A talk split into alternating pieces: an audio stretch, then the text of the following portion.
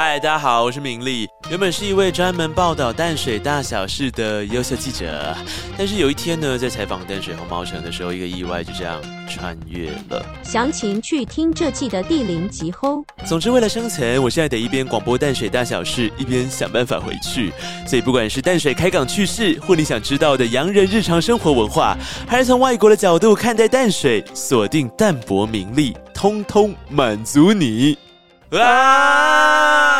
又穿越了。是的，看来你习惯了吧？啊，对啊，我还知道现在要问音效师，现在是哪一年啊？不一定啊，你也可以问天问地问天气啊。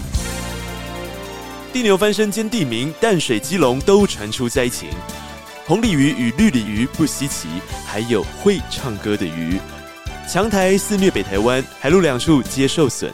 各位好，欢迎收听本节的气象专题报道，我是主播敏丽。没错，不要以为我只会播新闻，气象其实也考不到我的。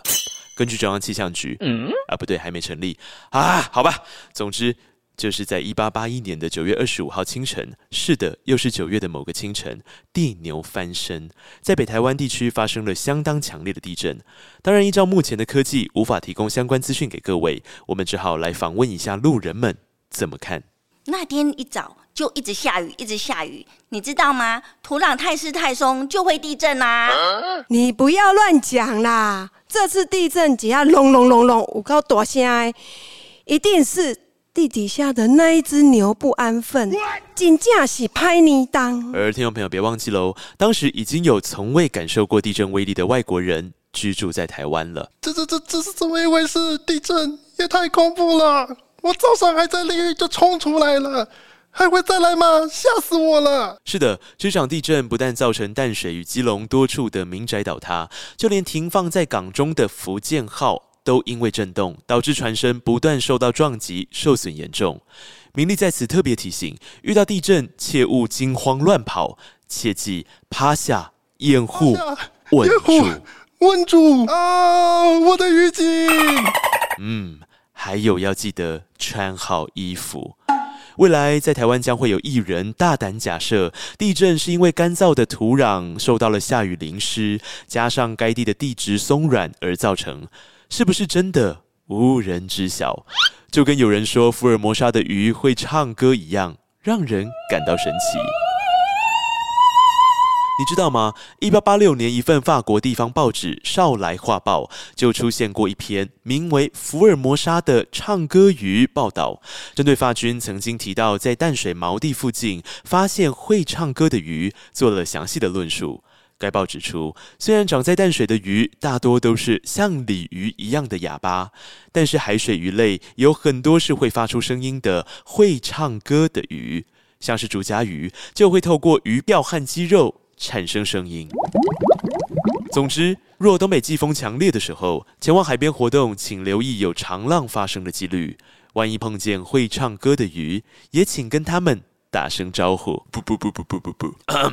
既然是天气报道，居住在台湾的我们，必须要习惯的，除了地震之外，就是台风了。一八九二年强台来袭，严重侵袭淡水及大道城。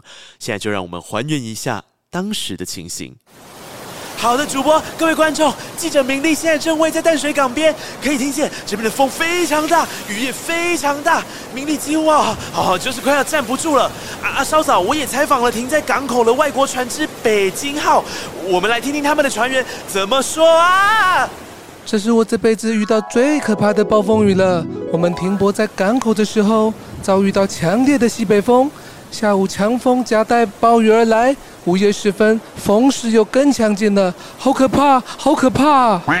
好了，各位观众，可以听到船员表示呢，他们吓到不行，直到台风的中心经过，才从西风转为东风，加上大量的降雨，河水暴涨，当时就有一艘大型的中式帆船差点就要被冲走，那艘船有位机警的船员就跳到这名船员的船上，才保住小命。只是他的同事不像他那么幸运，没抓紧时机跳上来，就卡在两艘船中间，挤压而重伤了。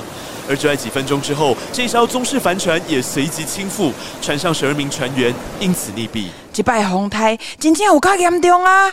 英国领事官邸啊，有阮兜隔壁厝顶拢甲我吹了了，这声害咯，唔知要开偌济钱啊！规家伙啊，嘛唔知要飞去倒位啦！从刚刚的新闻连线可以听见，台风真是让民众苦不堪言。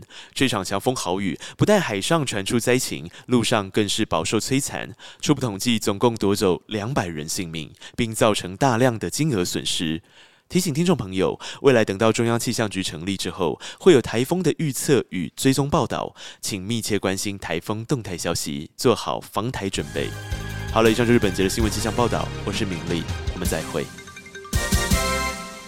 这种严重的天灾 真是可怕。所以啊，经过这几百年来的历练，我们越来越懂得防震防台的观念了。预防工作很重要。但如果一切无法预期，我们最起码要抓个人作伴。走吧，黑洞出现喽！啊，为什么是我啦？